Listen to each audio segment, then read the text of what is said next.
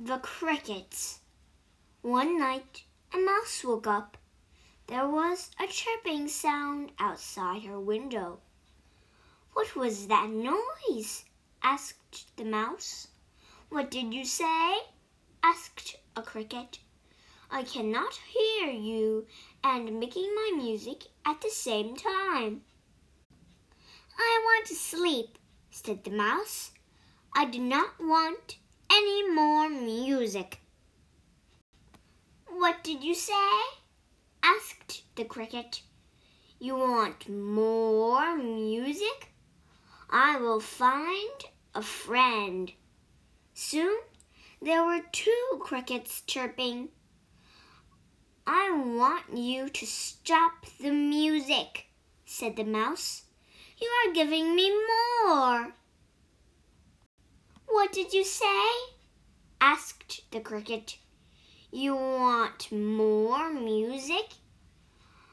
We will find another friend. Soon there were three crickets chirping. You must stop the music, said the mouse. I am tired. I cannot take much more. What did you say? Asked the cricket. You want much more music? We will find many friends. Soon there were ten crickets chirping. Stop! cried the mouse. Your music is too loud. Loud? asked the cricket. Yes, we can chirp loud. So the tin crickets chirped very loud. Please, shouted the mouse. I want to sleep.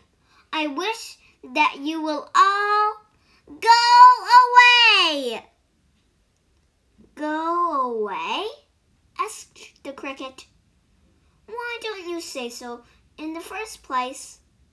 We will go away and chirp somewhere else, said the tin crickets. They went away and chirped somewhere else, and the mouse went back to bed. 在这个故事里，我们学两个单词。第一个单词 chirping，c h i r p i n birding，鸟叫声。第二个单词 cricket，c r i c k e t，cricket，蟋蟀。